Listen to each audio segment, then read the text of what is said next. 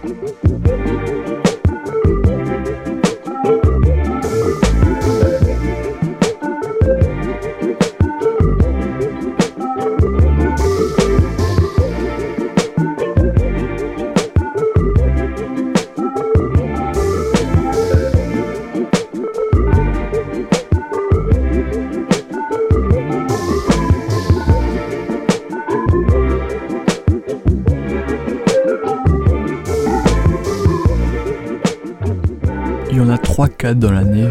En novembre, en février et en avril. Vous savez, ce sont ces week-ends où le programme foot est tellement chargé que vous le passez devant la télé avec un deuxième écran dans la main. Et ce week-end, tout s'est complet de manière assez exceptionnelle ce dimanche où l'on pouvait retrouver Manu Chelsea, Lyon Saint-Etienne, Man City Arsenal, Sevilla Atletico, Besiktas Fenerbahce, AS Roma AC Milan et donc évidemment Paris-Marseille. Et dimanche soir, alors que je fignolais le programme de ce mojo, il y a une chose qui m'a frappé, c'est le nombre de fleurs qui ont été faites en quelques matchs. Je vais vous donner quelques exemples. Il y a d'abord Monaco et Lyon qui ont fait une belle fleur pour Classico en faisant piteusement match nul. Ça permettra notamment aux Marseillais de toujours jouer sur tous les tableaux. On peut signaler également les clubs de Ligue 1, oui, tous les clubs dans son ensemble, qui ont fait une très très belle fleur au FC Cologne en le laissant récupérer Vincent Cosiello, L'ancien niçois a marqué samedi, permettant à la lanterne rouge allemande de battre Leipzig et de se repositionner à 7 points de Mayence, le barragiste. Enfin, la vraie fleur de ce week-end, que dis-je, le bouquet intégral, c'est Man City qui l'a réalisé en écrabouillant Arsenal en finale de League Cup. Parce que si les Gunners avaient remporté cette coupe, ça aurait été compliqué de justifier à Arsène Wenger de prendre la porte. Mais là, sans titre, sans Ligue des Champions, sauf si Arsenal gagne l'Europa League, une sixième place en première ligue, on dirait que les planètes sont enfin alignées pour voir Wenger out en fin de saison. Bref, tout seul me fait dire, vous l'avez deviné, c'est le titre de l'émission, que nous avons vécu un week-end bien floral.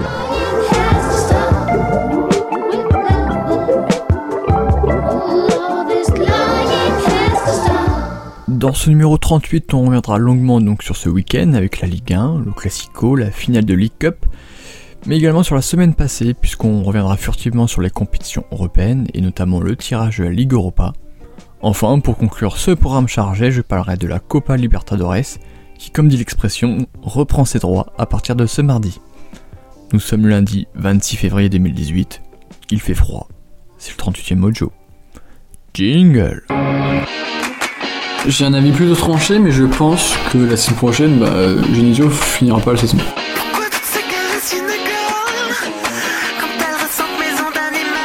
Faut garder des injustices, mais faut les réduire. Donc euh, la vidéo, oui, mais pas tout le temps.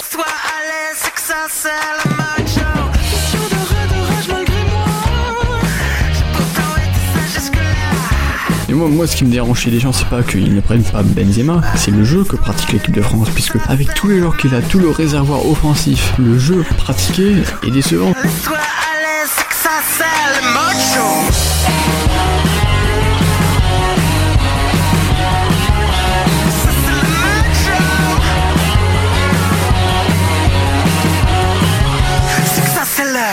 Bref, n'oublie jamais quel team pro, Medalla la sonne. Et juste pour ça, je me frotte les mains. Et on débute par euh, les pronogols, cette mini compétition sur les scores de Ligue 1. Alors ce week-end, dans le cadre de la 27e journée, 3 scores ont été trouvés, 3 carrés jaunes, puisque j'ai trouvé le score de Dijon-Camp, 2-0. William a également trouvé un 2-0, ça concernait plutôt Rennes 3, deux matchs du samedi soir. Alors que Valentin, lui, a frappé fort en trouvant le, le PSGOM 3-0. Il fallait le trouver. Belle prise de risque de sa part. Ce qui fait qu'il est toujours premier seul en tête avec 22 scores trouvés depuis le début de la saison. William est second avec 21 carrés jaunes. Alors qu'Hugo et moi-même fermons la marche avec 19 scores trouvés. Mais pour revenir plus globalement sur cette 27e journée, euh, on peut dire que ça a réservé Quelques surprises, puisque je le disais euh, lors de l'édito, Monaco a commencé par offrir une, petite fleur à Lyon, qui n'en a pas profité, et ensuite à Marseille, en faisant 3-3 euh, au stadium de Toulouse, alors qu'ils menaient 3-1. Ils ont un peu craqué sur la fin. Euh, score plutôt étonnant, puisque même si Toulouse s'est un peu ressaisi depuis le, départ de Pascal Duprat, 3-3 contre Monaco, qui... voilà, en plus ça arrive pas dans à une période où on pensait que Monaco allait finir deuxième sans embûche. Et là, non, ce 3-3 vient un peu noircir le tableau des Modégasques. Tant mieux pour Lyon, tant mieux pour, pour Marseille, ça va donner un peu plus de suspense. Mais voilà, ça va être une, dure, une dure lutte pour, pour décrocher la Ligue des Champions. Et ça va vraiment. voilà, il repousse l'échéance pour, pour, pour qu'on connaisse le, résultat final, mais, mais voilà, Monaco, tant pis pour eux, ils auraient pu en profiter, surtout quand tu vois qu'au final, sur, le week-end, Marseille ne gagne pas, Lyon non plus. C'était une belle occasion euh, de prendre un peu les, devants, mais là, tant pis, ils n'en ont pas profité. Mais je suis sûr que Jardim, voilà, bah, il a poussé une petite gueulante, il a resserré les boulons. Je fais aucun doute que, Monaco finira dans les trois premiers, ça me semble, ça me semble un peu évident. Sinon, je voulais également parler de, de Ranieri. Ranieri, donc, le coach du FC Nantes, qui a perdu 1-0 chez eux contre Amiens. Score plutôt étonnant, puisque surtout qu'Amiens en ce moment, c'était pas, pas la folie. Ce qui fait que Amiens est pour l'instant 15ème euh, de Ligue 1. Mais moi, je voulais parler de Ranieri parce que si vous suivez un peu l'actualité nantaise, vous savez que il s'est déclaré intéressé, donc quasiment candidat euh, pour remplacer Di Baggio à la tête de la sélection italienne en juin prochain. Plutôt étonnant, surtout que euh, Valdemar Kita euh, n'a pas fermé la porte, il a dit pourquoi pas. Je pense que ça le rassure de voir plutôt un coach partir en fin de saison plutôt qu'en plein milieu là, comme ça aurait pu être un scénario probable il y a quelques semaines. Mais euh, c'est vrai que voilà Nantes, le gros point fort de Nantes, ça reste le coach. on va pas, on va pas se cacher. On sait que c'est lui le plus gros salaire du club. Il, dépasse, et il écrase les salaires des joueurs. Mais voilà, après, Valdemar Kita deux bonnes inspirations, enfin la direction sportive nantaise a eu deux bonnes inspirations, d'abord avec Sergio Conceição, ça a pris, ensuite avec la deux Ranieri. Un départ ne sera pas si catastrophique que ça, sachant qu'il a que depuis un an, mais peut-être qu'il va falloir trouver un coach aussi bon et peut-être trouver des... Voilà, peut-être qu'une partie du salaire de Ranieri pourrait être réinjectée dans les transferts, ce qui fait que son successeur aurait un salaire moins élevé, pour vraiment prendre un peu des, des, joueurs de, meilleur niveau pour vraiment euh, lutter durablement pour une sixième, pour une cinquième place, comme ils le font actuellement. Mais voilà, pas de quoi s'inquiéter pour le départ de Ranieri, ce sera en fin de saison. Là, il y a encore le moyen de finir cinquième, donc euh, voilà, faut que les Nantais et Ranieri se concentrent euh, là-dessus. Je voulais également revenir sur Lille, Lille qui connaît voilà une grosse grosse secousse puisqu'ils ont perdu contre Angers un, candidat direct pour euh, la descente. Ça fait que Angers est 17ème et Lille 19ème, donc, euh, puisque Angers a gagné 2-1 donc, euh, au stade de, Lille, au stade Pierre-Mauroy. Ce qui fait que voilà, c'est. Il y a danger. Danger, clairement, ça, a réveillé les, dangers de, début décembre. les Lillois replongent un peu. Et j'ai vu une stat intéressante. Bon, vous connaissez mon passif, vous savez que j'apprécie euh, Marcelo Bielsa dans, sa façon de, de, faire jouer ses équipes et dans, la grinta qu'il apporte pour, pour enflammer euh, un stade et pour faire bien jouer vraiment euh, de manière offensive son équipe. Mais il y a une stat intéressante qui explique que sur l'ensemble de la saison, Bielsa a rapporté plus de points que Galtier. C'est-à-dire que Bielsa est à 1,9 points par match et Galtier, ça tourne autour de 1, 1 point, je crois. Qui fait que voilà, Galtier ne fait pas mieux que, que Bielsa. Bon, après, vous me direz, voilà, circonstances atténuantes, euh, Bielsa lui a choisi ses joueurs, Galtier euh, ne, fait qu'arriver. Mais ça, ça montre, cette, cette, euh, statistique montre que l'effet Galtier s'est vite estompé et il n'y a pas eu non plus de, de révolution comme on a pu voir à Bordeaux, comme on a pu voir à Saint-Etienne, comme on a pu voir à Toulouse. Ça fonctionne pas aussi bien qu'espéré. Et déjà que financièrement c'est dangereux, la situation du club est dangereuse, alors si euh, sportivement tu frôles entre la 17ème, 18ème, 19ème place, euh, le club ne tiendra pas euh, quelques mois de plus, ça semble inexorable, donc il va falloir vraiment se, ressaisir. Puis il faut qu'il trouve les solutions, il faut qu'il trouve les bons leviers Galtier. On sait qu'il a écarté un peu ben, Benzia, oui. Euh, Pepe euh, n'est pas aussi performant que d'habitude. Euh, Thiago Maya aussi. Thiago Mendes, qui est pourtant l'un des meilleurs joueurs de l'équipe, c'est pas aussi flagrant que, que, que justement. Donc voilà, très inquiet pour, pour ce club. Surtout que là, voilà, c'était un match à ne pas perdre. Et ils l'ont perdu au classement 19ème. Il va faire très très attention. Pour la suite, bon, il reste, il reste 11 matchs. 33 points à prendre. Mission commando, c'est maintenant ou jamais pour, pour les Lillois. Enfin, je terminerai pour cette vision globale de, de cette 27e journée par Lyon-Saint-Etienne, le derby. Le derby. Euh, de, de, Ronald, voilà, je cherchais là la région. Donc, qui s'est soldé par, un partout, alors que Lyon euh, menait 1-0 grâce à un magnifique but de Mariano Diaz.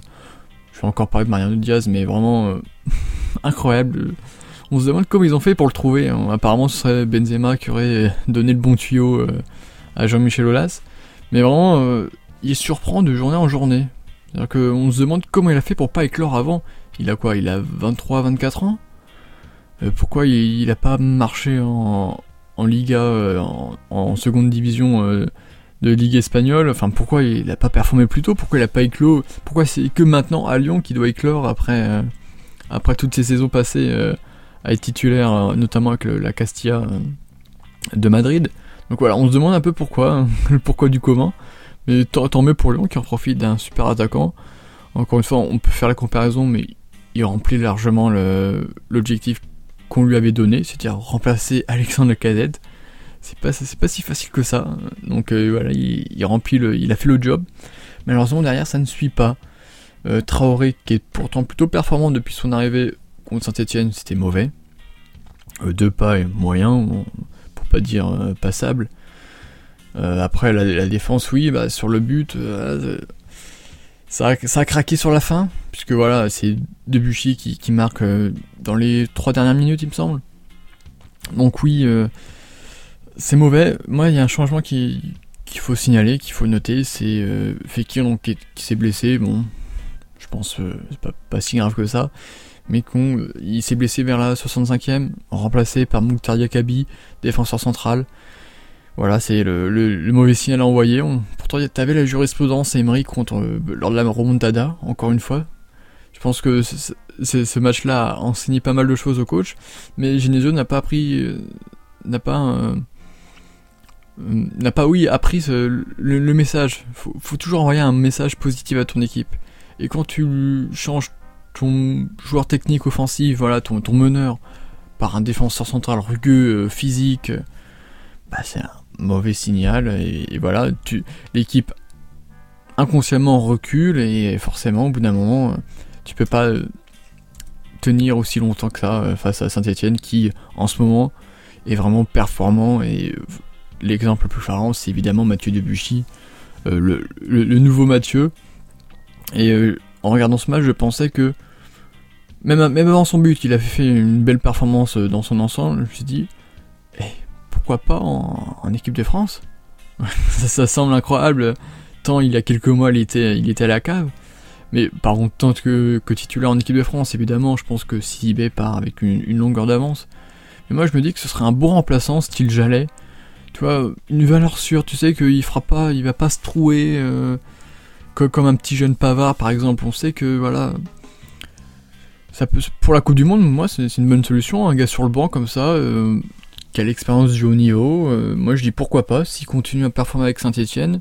Bon, après, voilà, faut qu'il continue. C'est pas un, seul bon mois qui va faire qu'il va être sélectionné en équipe de France. Faut qu'il continue à performer, continue comme ça. Et au final, moi, moi qui rigolais quand à son arrivée, il pensait à l'équipe de France, il nous donne tout tort et, tant mieux pour lui, pourquoi pas en équipe de France. Moi, je dis, ça me semblerait pas illogique si évidemment, il y, a un petit si, s'il continue euh, ses performances. Maintenant, on va parler évidemment du classico, mais d'abord une petite pause musicale, puisque voilà, pour faire la transition, là on a parlé de la Ligue 1 dans son ensemble, là on va parler de Paris-Marseille, un choc, voilà, c'est notre galaxie. Donc voilà. Ouais,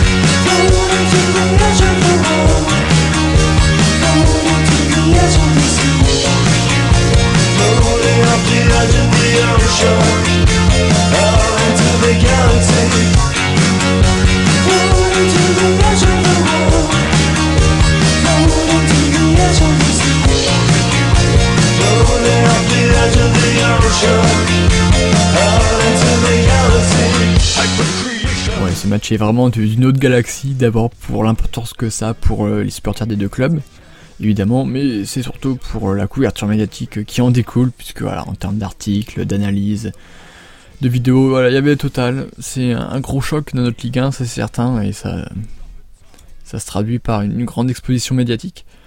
Mais voilà, 24 heures après le match, moi ce que je peux dire, c'est qu'au final, il n'y a pas tant de choses que ça à analyser. C'est-à-dire que ce match était somme toute plutôt euh, prévisible, puisque je me réfère au, score pronostiqué pour les points. Bon, d'abord, vous le savez, Valentin lui a trouvé le bon score, il avait mis 3-0. Voilà, c'est dire si ce match n'était pas si étonnant que ça. Et Hugo, William et moi-même avions mis 3-1. Donc voilà, on pensait que, que Marseille allait marquer, et si euh, NG n'avait pas foiré son tir à la 82ème, on aurait eu le carré jaune. Mais voilà, c'est pour dire que. Oui, ouais, ouais ce match est d'une autre galaxie, mais euh, les deux clubs sont dans un univers totalement euh, opposé. C'est-à-dire que à Paris, il y a des joueurs euh, de classe internationale qui sont confirmés, qui ont joué des Coupes du Monde, qui ont gagné Ligue des Champions. À Marseille, c'est pas du tout le cas. C'est-à-dire que oui, ils ont fait quelques compétitions européennes.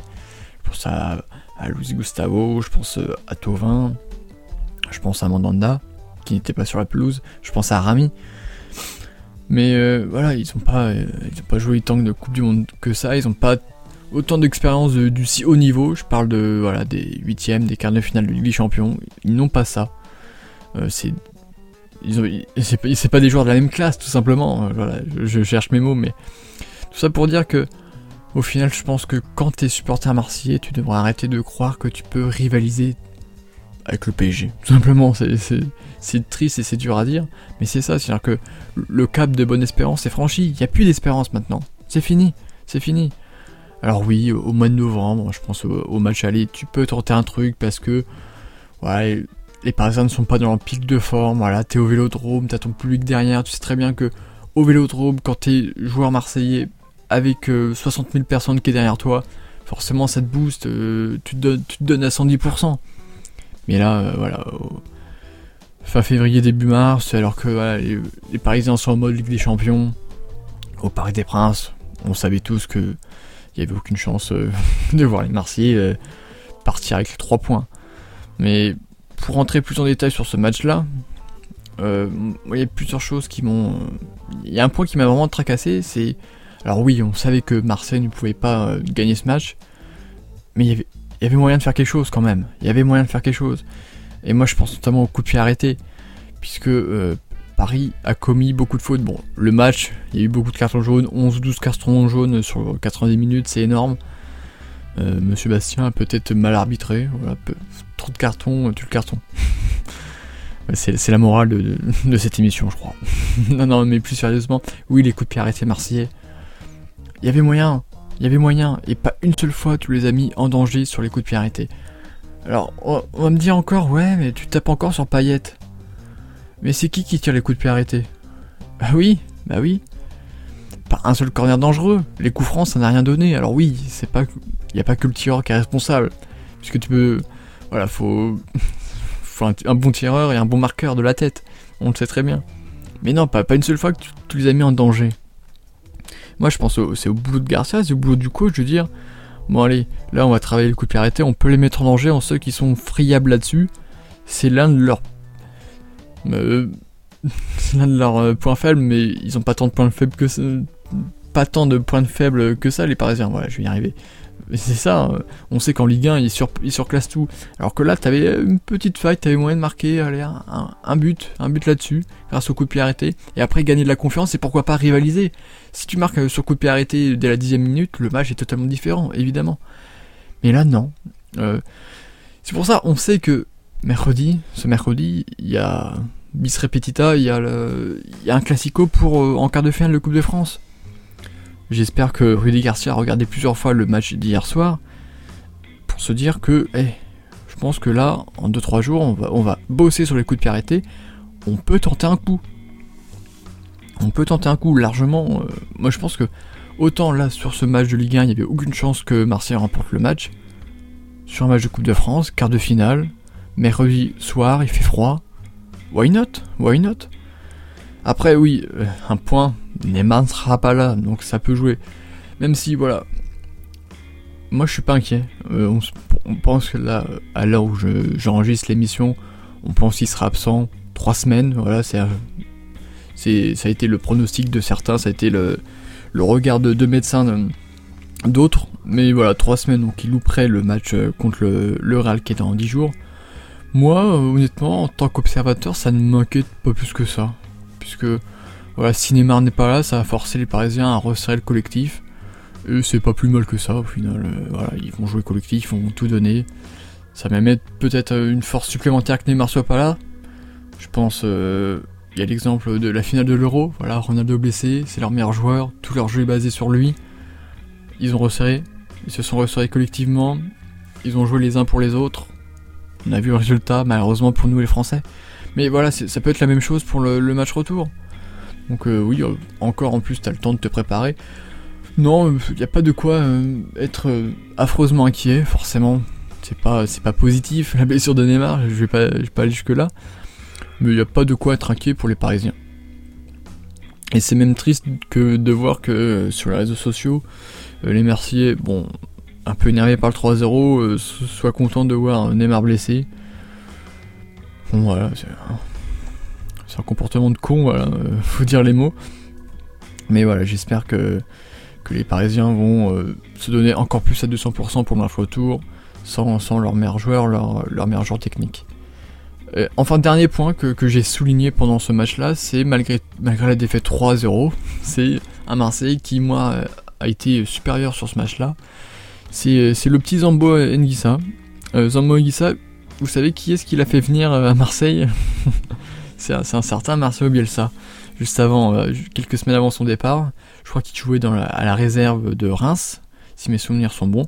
Donc il l'a fait venir, notamment grâce à ses, petits oiseaux recruteurs partout dans le monde, qui, lui ont signalé le, potentiel de Zambo bon, ça a été dur son adaptation, surtout que Bielsa est, parti entre temps.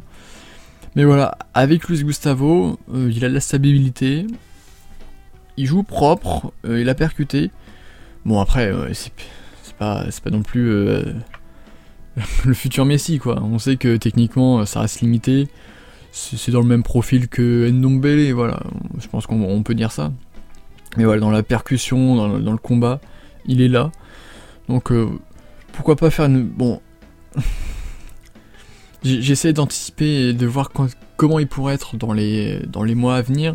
Et je pense pas que ce sera non plus un pilier de Marseille. Donc euh, si tu le vends cet été pour 25-30 millions à un club anglais, bonne opération. Surtout si tu peux te faire un, faire un bon recrutement et, trouver un remplaçant à Mitroglou, euh, un bon attaquant à 25 millions. Voilà, ça peut être une bonne solution à, bon choix sportif. Donc oui, voilà, euh, Zambo a fait un bon match, ça c'est certain. Après, est-ce qu'il peut euh, continuer à performer comme ça? On sait qu'il a eu quelques inquiétudes euh, lors des matchs précédents, il a vraiment besoin d'un Luis Gustavo. Sans lui, on le sent un peu perdu sur le terrain. Mais voilà, après c'est la force des leaders comme, comme les Luis Gustavo, c'est-à-dire qu'il rend ses coéquipiers meilleurs. Et ça c'est certain que Luis Gustavo c'est le meilleur joueur Marseille depuis le début de la saison loin, très loin devant, devant Dimitri Payet. Mais voilà, pour résumer sur ce classico-là, il n'y avait pas tant de choses que ça à dire. 3-0, c'est clair, c'est net. Voilà, on passe à autre chose, c'est ça. Donc voilà, maintenant il faut se concentrer sur, euh, sur le, match de Coupe de France du mercredi. Ça peut, pour moi, ça va pas forcément être la même chose. Déjà, euh, euh, si, Marseille gagne contre Paris, s'il élimine Paris, c'est droit vers la finale. Là, c'est l'occasion jamais, surtout que Paris reste sur 3-4 saisons en tant que vainqueur de, la Coupe de France. Donc voilà, il y a vraiment un coup à jouer pour, les Marseillais. Donc voilà, tu passes, tu passes ce classico là, euh, tant pis. Voilà, surtout que Lyon et, Monaco n'ont pas gagné, donc tant mieux, autant en profiter. Là maintenant se concentrer sur la Coupe de France où il y a vraiment un coup à jouer. Vraiment, euh, je, le note. Après peut-être que c'est la force des, Parisiens, je l'ai dit tout à l'heure, ils sont une classe mondiale, donc euh, ils peuvent tuer le match rapidement et passer à autre chose. Mais voilà. J'attends de voir ça et je suis curieux de voir ce que ça peut donner euh, ce match euh, de Coupe de France euh, mercredi sur, France 2.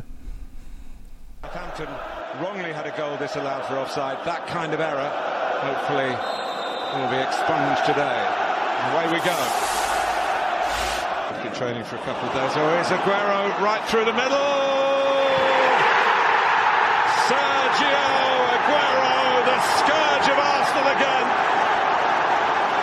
He scores against the Gunners for a fifth match in a row and moves himself to 199 Manchester City goals.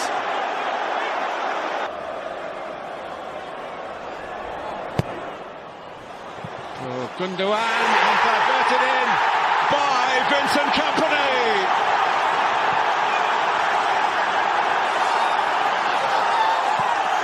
The grip on the Carabao Cup gets that much firmer for Manchester City.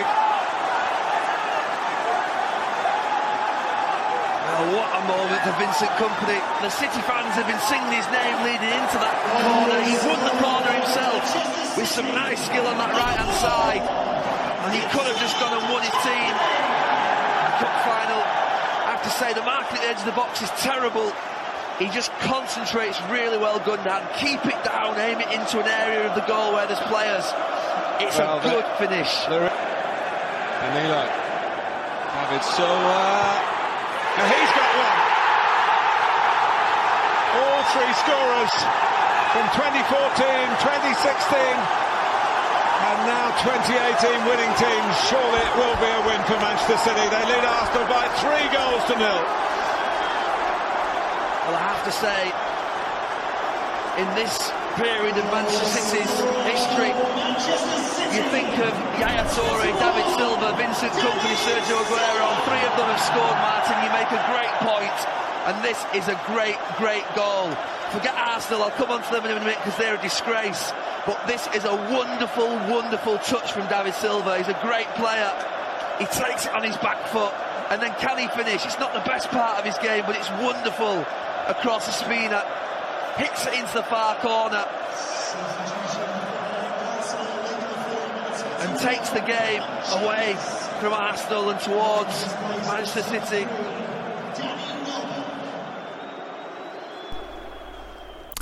Vous l'avez entendu avec les commentaires de Sky Sports, donc Man City s'est imposé 3-0 contre Arsenal et donc a remporté le premier titre de sa saison, à savoir la League Cup. Euh, bon, je vais pas revenir très longuement sur le match, puisque voilà, vous le savez, c'était un, beau week-end, un week-end floral, et il y avait donc euh, OL euh, Saint-Etienne en même temps, donc voilà. Regardez les deux en même temps, surtout que j'étais j'étais pas chez moi, ça complique un peu la tâche. donc ouais, j'ai pas regardé, j'ai regardé la fin, après 3-0, donc difficile de juger, diffi- difficile de juger Arsenal après 3-0 forcément. C'est pas la même, pas même motivation, c'est plus la même équipe, un peu abattu. Mais, mais moi je voulais vraiment comparer ces deux clubs parce que maintenant, voilà, c'est un fait. Arsenal et Manchester City, c'est deux classes d'écart. C'est plus le, même club. Il y a vraiment une domination, mais assez nette de, Man City. D'abord, je parle en termes de banc, en termes d'effectifs.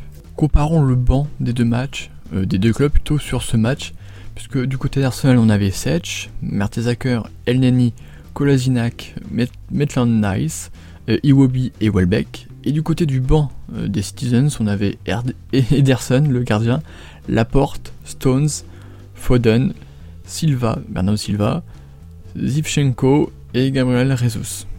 Donc voilà, il y avait.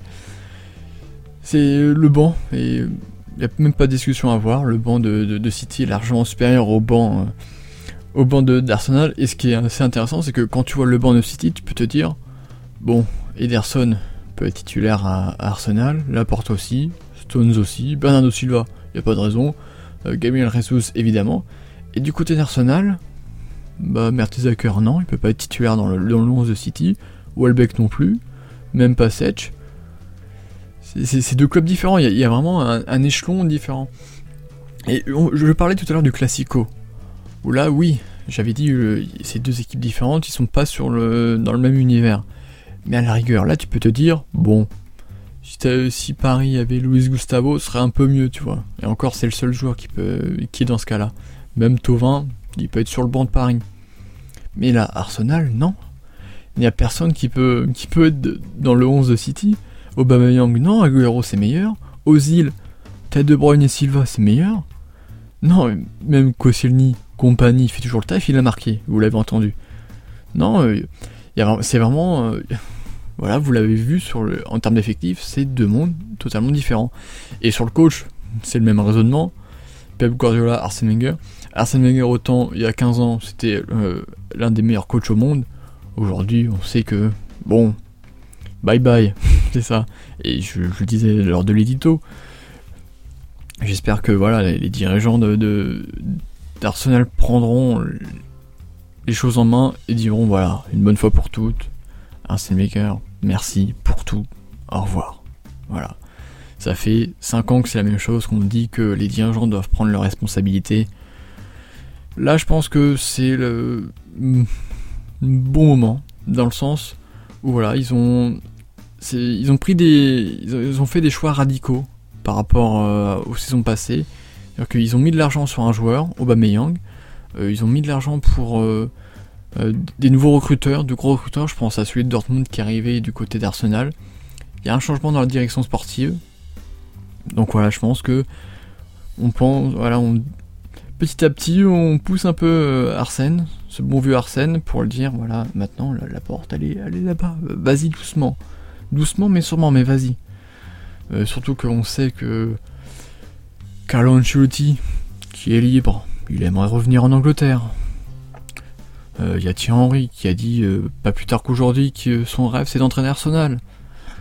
Joachim, Joachim Lowe, sectionneur allemand, bon, je pense que voilà, si sa dernière compète, après il part, voilà, c'est pas comme si t'avais personne à mettre à sa place. Donc voilà, on sait que c'est entre Guardiola et Wenger, il je, me demande même pourquoi je fais la comparaison, c'est même honteux pour Guardiola de, les comparer. Euh, il y a aussi, comparons la direction sportive. On le sait, euh, Man City a recruté des gens très compétents, euh, notamment venant de, Barcelone, euh, euh, oui, venant de, du FC Barcelone. Donc euh, on sait que Man City c'est l'un des meilleurs centres de formation du monde.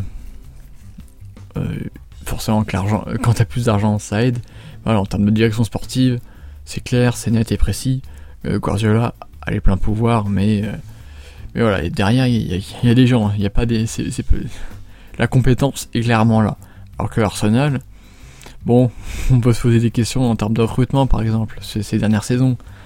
Euh, pour que City surclasse aussi rapidement, aussi clairement, aussi nettement Arsenal en termes de club, je parlais de, l'effectif, et les recruteurs d'Arsenal, ils faisaient quoi Ils se tournaient les pouces C'est choquant que City, qui est parti de rien en 2008, alors qu'en 2008 Arsenal c'était un club phare, en 10 ans, euh, le, rapport de force s'est totalement inversé, c'est plutôt choquant.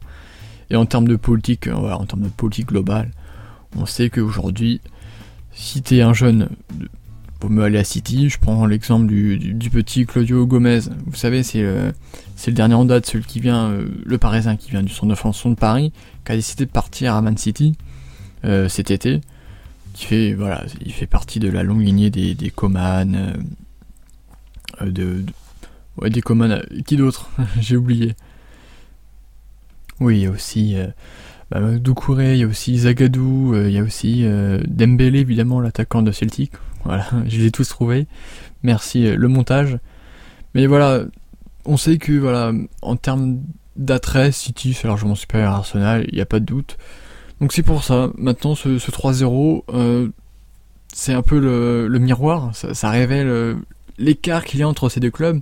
Et maintenant que City soit premier largement en première ligue et, Arsenal sixième, ça prouve l'écart total entre ces deux clubs. Et voilà, maintenant Arsenal va falloir faire des, choix forts, des choix payants pour, euh, pour inverser cette courbe maintenant, pour la redresser plutôt. Et espérer voir maintenant euh, Arsenal pouvoir concurrencer City.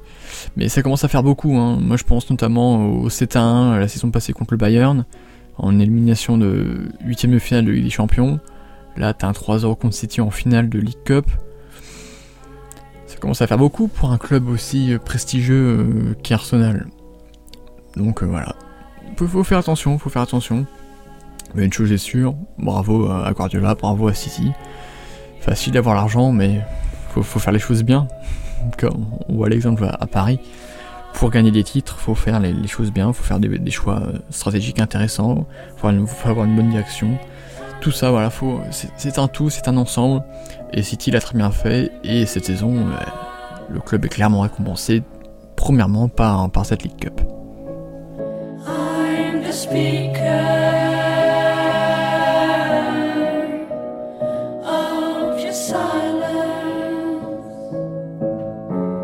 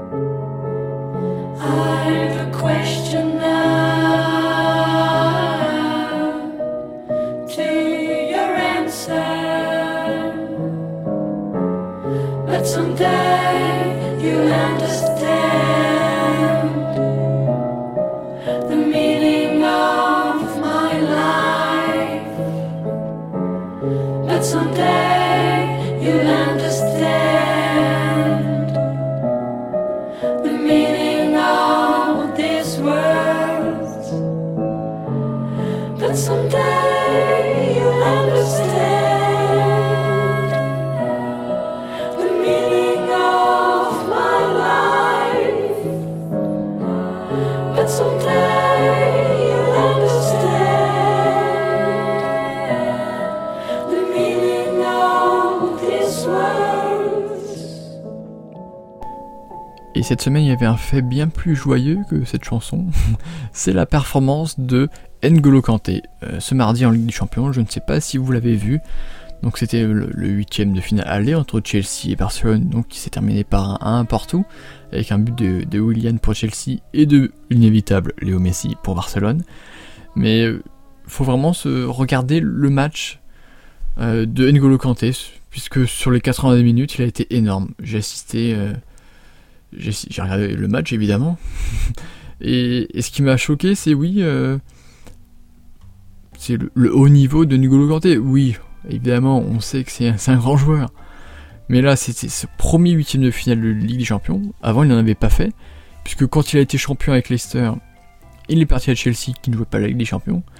Et là, il a été champion donc avec Chelsea, ce qui explique sa participation euh, là en Ligue des Champions. Mais oui, sa performance était assez énorme. J'ai vu un, une petite vidéo condensée de, sa performance. Et il est énorme, on sait qu'il a la réputation d'être partout. Mais là, sur ce match-là, il a éteint Messi, mais comme jamais. Euh, si si, euh, si euh, Chelsea n'a pas encaissé de but jusqu'à la, la 72e minute, c'est grâce, et surtout, c'est grâce surtout à, à N'Golo Kanté qui a fait un match intéressant. Et pourquoi je je parle de lui? Parce que ça se profile doucement, mais sûrement. C'est la Coupe du Monde. Et quand je vois la performance de Kanté avec Chelsea, et quand je vois la performance de Pogba avec Manu, bon, on se dit que moi, mon avis là-dessus, c'est que pour moi, c'est clair, c'est net. N'Golo Kanté doit être titulaire en équipe de France. Pour l'instant, c'est pas encore un titulaire indiscutable avec, avec, euh, avec la sélection, puisque d'abord il s'est blessé euh, le 13 octobre contre la Bulgarie, claquage, qui fait qu'il a été absent pour l'autre euh, pour l'autre rassemblement un mois après, donc pour les matchs contre l'Allemagne et le, Pays de Galles. Ça fait donc qu'il n'a pas encore euh, joué. Euh, ça, fait, ça commence à dater, ça fait plus de, plus de 6 mois qu'il n'a pas joué avec l'équipe de France. Donc là maintenant pour la prochaine, sélection, pour les prochains matchs qui se jouent en mars, moi j'aimerais voir un Kanté titulaire. Et je le mets pas en opposition avec, la titularisation de Pogba puisqu'en fonction du système que, pratique, que pratique euh, Didier Deschamps, il aime bien un 4-4-2. Oui, pourquoi pas, bah, tu peux mettre Kanté et Pogba au milieu, les deux, hein, puisque l'un n'empêche pas l'autre. Oui, Kanté doit être titulaire indéboulonnable, et Pogba, c'est le seul dans son registre avec l'équipe de France. C'est le seul qui peut être fort physiquement, bon défensivement, hyper créatif en termes de milieu. C'est pour ça que pour ça qu'on a du mal à juger ses performances, parce qu'on sait pas où le placer sur le terrain, à quel, rôle lui donner. C'est que en fait il est multitâche, multifonction. Un peu comme un Kanté, même si Kanté lui est plus axé sur la défense euh, malgré tout, et on l'a vu contre, Barcelone. Mais oui, pour moi, voilà, Kanté a prouvé sur ce match aller contre, contre, Barcelone qui doit être un titulaire euh, indéboulonnable avec l'équipe de France. Après, oui, je, répète ça encore et encore, mais euh, faut récidiver les performances. C'est-à-dire que s'il se trouve contre, contre Barcelone au match retour, forcément, tout ce que je dis là n'a plus aucun sens, puisque voilà, ça, équilibre les, deux rencontres. Mais voilà, en tout cas, quand t'es. Ça fait deux saisons qu'il est énorme. Là, ces saisons, il y a un peu plus de mal à Chelsea, mais c'est l'équipe dans son ensemble qui a, quelques difficultés. Mais, mais oui, en tout cas, pour moi, voilà, faut, faut mettre titulaire en équipe de France. Un, point, c'est tout. C'est voilà, c'est mon avis sur, sur ces rencontres européennes. Je voulais également signaler très brièvement euh, un petit défenseur qui, euh, euh, bah, qui a montré son visage à l'Europe entière cette semaine. C'est le défenseur central du Shakhtar Donetsk. Et oui, vous allez peut-être en entendre parler dans les prochains mois, puisqu'il a fait une performance incroyable contre l'AS Roma. le Shakhtar s'est imposé 2-1 contre, contre le, club de Di Francesco. Donc le défenseur central c'est le numéro 44, euh, il s'appelle Raki Ski. Alors ça va être très dur à le prononcer. Je savais que j'aurais du mal, c'est évident. Donc c'est Rakiski, Rakiski, voilà, Rakiski, Rakiski, voilà. Maintenant vous le retenez bien. Bon évidemment il y a des Y, il y a des I partout, donc c'est en tant que français c'est plus compliqué à prononcer. Et il a fait une performance incroyable. C'est un défenseur central qui est très bon dans la relance. Euh, en fait, euh, dans la relance, c'est juste l'un des meilleurs en Europe et je, pèse mes mots. J'ai vu sa performance contre, contre l'AS Roma, c'était incroyable. C'est un joueur à noter. C'est un peu dans la lignée de Shirensky. Shirensky, vous savez, c'était ce défenseur ukrainien également du Shakhtar qui était arrivé euh, au Barça, au Barça sous, sous pour, pour 25 millions. Bon, il s'était pas imposé, malheureusement. Je pense que passer du Shakhtar au, Barça, au Barça, c'est forcément plus compliqué. Mais, mais voilà, après, c'était un peu éteint, mais c'est un peu le, un un défenseur central dans le même type. Donc voilà, Rakiski, on le note pour, euh, pour les prochaines, euh, pour les prochains mois. Et on peut aussi noter le, très rapidement le, l'entraîneur du Shakhtar, euh, Fonseca, un très bon entraîneur, très prometteur qu'on, verra dans les prochains, prochaines années au haut niveau, je n'en doute absolument pas. Voilà, c'est ce que j'avais à dire sur la Ligue des Champions pour, pour cette semaine. On va passer maintenant à l'Europa League. Sur les tirages, puisque les matchs voilà, sont passés, ça fait 4-5 jours. On passe au tirage, on passe à l'avenir. On passe au match du jeudi 8 mars. Donc le choc évidemment du tirage que vous, avez suivi évidemment, c'est Milan-Arsenal. Euh, le gros choc, euh, ça nous fait retourner 10 ans en arrière avec ce choc de Ligue des Champions. Donc le Milan de, de qui a un peu de mal cette saison, même si ça revient bien, Gattuso la greffe a pris. Arsenal, bon, j'en ai parlé il y a un instant, c'est pas, la fête. Donc voilà, Milan peut tenter un coup, mais c'est une belle affiche euh, au niveau euh, de la Ligue Europa. Et ça va permettre, euh, pour les clubs français qui survivront peut-être à, ce huitième de finale, non, oui, ce huitième ou ce quart, je suis tout le c'est huitième, je suis perdu avec, avec l'Europa League, il y a trop d'équipes. Donc là, ils seront en huitième de finale comme la Ligue des Champions.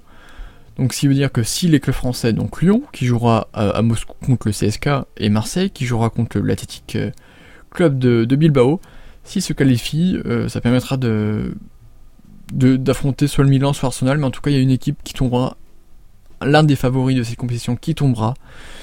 Donc, c'est toujours positif.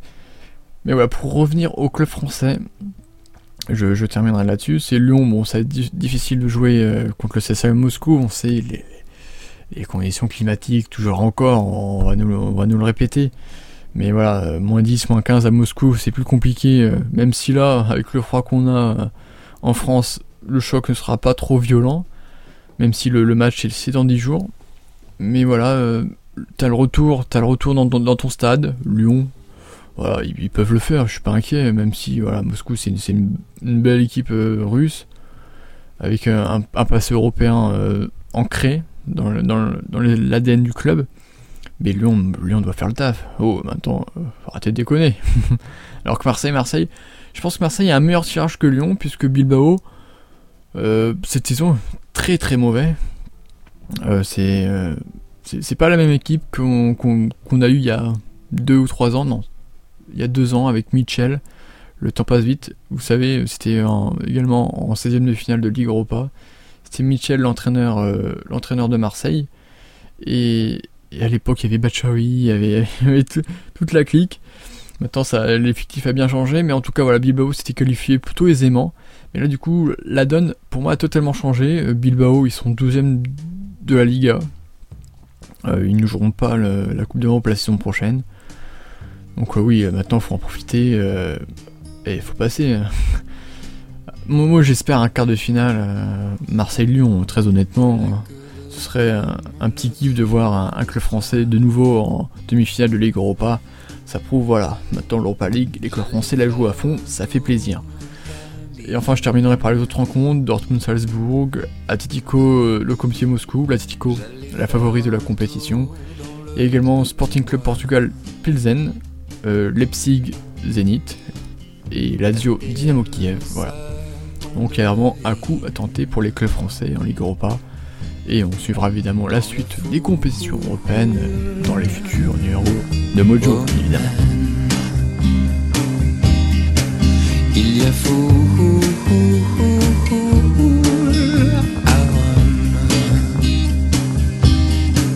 dans la foule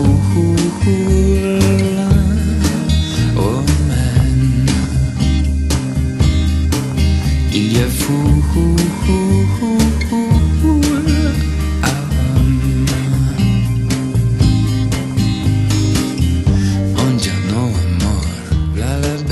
maintenant, pour terminer ce 38e mojo, je vous propose qu'on parle un peu de, la Copa Libertadores qui, comme je le disais lors de la présentation euh, du programme, euh, reprend ses droits cette semaine. Donc euh, c'est dans la nuit de mardi, de mercredi et de jeudi. Donc il y a notamment de, des belles rencontres, il y a un beau Flamengo River Plate, il y a également un Millonarios Corinthians. Donc voilà, il y a des belles affiches pour, pour cette première journée de, de Copa Libertadores. Et moi, je voulais parler très brièvement de cette compétition parce que je trouve qu'en Europe, elle est clairement sous-cotée. Bon, je mets à part les recruteurs qui s'y intéressent vraiment euh, intensément. Mais c'est vrai, il n'y a pas une. L'horaire joue un peu, mais il n'y a pas une vraie diffusion, il n'y a, pas. Il a pas une vraie couverture médiatique de cette compétition qui est pour moi aussi intéressante que la Ligue des Champions. Oui, pour moi c'est aussi intéressant. C'est-à-dire que tu as des ambiances, tu as, tu as du beau niveau, euh, techniquement, c'est très agréable à, regarder. Donc pour moi, je vois pas pourquoi ça, ne vaudrait pas la, Ligue des Champions ou voilà. En groupe, en groupe c'est chiant la Ligue des Champions, on le sait très bien. Euh, maintenant, faut attendre. Fallait, fallait attendre les quarts de finale pour avoir des, belles rencontres. Et là, pour les Copa Libertadores, c'est exactement la même chose. Avec, Hugo, on avait suivi euh, les derniers tours au mois de, au mois d'octobre, au mois de novembre, et la finale, je crois que c'était en décembre. Et ouais, on, s'était régalé. Le, football euh, sud-américain vaut largement le, football européen. Il suffit de s'intéresser un minimum euh, au, football sud-américain, aux compétitions, euh, aux compétitions continentales pour voir que ça vaut largement. C'est aussi agréable que de regarder un match européen. Pour moi, il n'y a pas de doute. Et quand je pense à des, matchs d'Europa League qui sont chiants le jeudi soir, euh, là, je, citais par exemple, au prochain tour, on aura un Sporting Club euh, Portugal euh, Pilsen. Ça, vaut large, ça, ça vaut pas un, Flamengo River Plate. Pour moi, c'est, ça me semble évident. Après, il y en a, c'est pas leur continent, ça les intéresse pas du tout. Mais quand, quand t'aimes le football, quand t'es passionné, quand t'aimes regarder des matchs, c'est toujours agréable de voir ça. Après, oui, je sais, les horaires, là, j'ai les horaires sous les yeux le plus tôt des matchs c'est à 23h15, le plus tard c'est à 1h45. Donc forcément, tout le monde ne peut pas se permettre de regarder ce, genre de match. Mais moi en tout cas, je, vous fais une promesse là euh, dans, dans choses, c'est qu'on suivra régulièrement cette compétition. Peut-être pas toutes les semaines, évidemment. dans une émission c'est entre 45 minutes et 1 heure. Bon, celle-là elle fera plus proche d'une heure que de 45 minutes. Mais voilà, en une heure on peut pas non plus parler de, tout le football malheureusement. Donc euh, oui, on, fera des points euh, très régulièrement, on en parlera. Et peut-être même qu'on fera des petits lives de match, mais forcément avec les, horaires c'est plus compliqué. Mais voilà, je vais essayer de suivre au maximum cette compétition. Euh, je pense que je vais zioter un peu quelques matchs cette semaine, en fonction, des horaires. Mais, mais voilà, surtout, moi, ce que je voulais je, que, ce que je veux faire porter, le message que je veux porter, voilà, je vais y arriver, ça sent la fin de l'émission, c'est que, voilà, faut pas euh, sous-estimer, faut pas sous-coter cette compétition. La Copa Libertadores est aussi intéressante que la Ligue des Champions. Voilà. C'est la fin de ce mojo. Enfin, je commence à fatiguer. ce, long et très riche mojo. J'espère que ça vous a plu, que, que mes avis euh, vous ont intéressé, que vous avez trouvé ça pertinent. Surtout, n'hésitez pas à commenter sur SoundCloud. C'est fait pour ça. C'est fait pour. Les avis sont faits pour être débattus, pour être analyser, donc euh, voilà. Surtout, n'hésitez pas. On se retrouve la semaine prochaine, comme d'habitude, lundi prochain pour un 39e mojo. Alors de quoi on va parler pour ce pour lundi prochain de quoi on va parler? Donc on parlera de la Coupe de France évidemment, il y a un nouveau classico, euh, la Copa Libertadores. Si ça a des matchs euh, qui sont pertinents, il y, y a la matière à parler, j'en parlerai évidemment. Et je pense qu'il y a un beau week-end de football italien qui se profile, donc on, pourra y revenir très largement. Voilà, c'est un petit aperçu de, ce que vous aurez la semaine prochaine. Quant à moi, je vous souhaite une fantastique et euh, richissime semaine. Puis on se dit lundi prochain, même le même heure, comme d'habitude. Allez, bye bye.